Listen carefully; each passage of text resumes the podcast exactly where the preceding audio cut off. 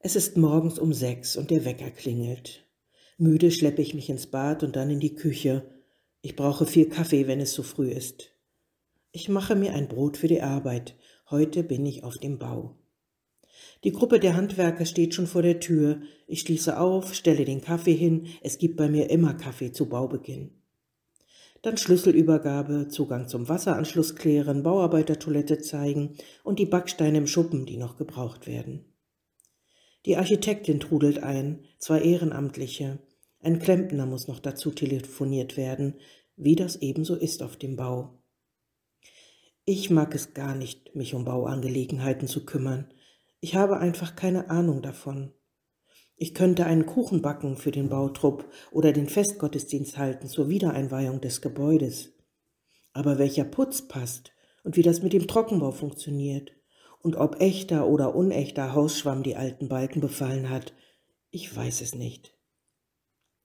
Zum Glück gab es in jedem meiner Gemeindekirchenräte immer taffe Männer, die sich auskannten, die so manches Haus gebaut oder saniert hatten. Sie hatten Ahnung, trafen den Ton mit den Handwerkern, begleiteten die Baustellen. Und solange ich baue, begleitet mich eine Architektin. Schon bei meiner allerersten Baustelle, der Klosterkirche Himmelfort, als wir die feuchten Mauern und die verfallten Balken sanieren mussten, weil die Zisterziensermönche wieder mal da eine Kirche hingestellt hatten, wo es in der nassen Einöde eigentlich unmöglich ist, da war sie an meiner Seite. Immer die Ruhe selbst, immer fröhlich, nur manchmal musste auch sie mal fluchen, mit Verlaub. In dem Wörtchen Bau steckt das Wörtchen Au. Diesen Satz eines Bauingenieurs in meiner ersten Gemeinde habe ich nie vergessen denn immer, aber auch immer gab es solche Au-Momente auf den Baustellen. Aber es bleibt ja noch das B übrig im Wörtchen. B wie begeisternd, beglückend, beruhigend. All das gab es auch immer.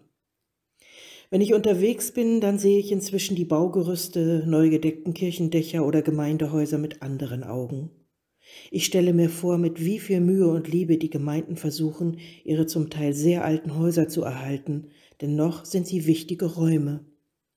Hier treffen sich Menschen, versammeln sich zu Gespräch, Gottesdienst. Es spielen Kinder, es duftet nach Kaffee und Kuchen.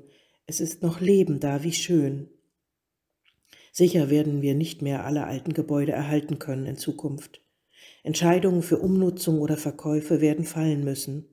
Aber noch hat es Zeit, und ich freue mich auf den neuen letzten Gemeinderaum in unserem alten Gemeindehaus. Der neu gegründete Chor hat schon Bedarf für die Nutzung angemeldet. Und nicht nur er.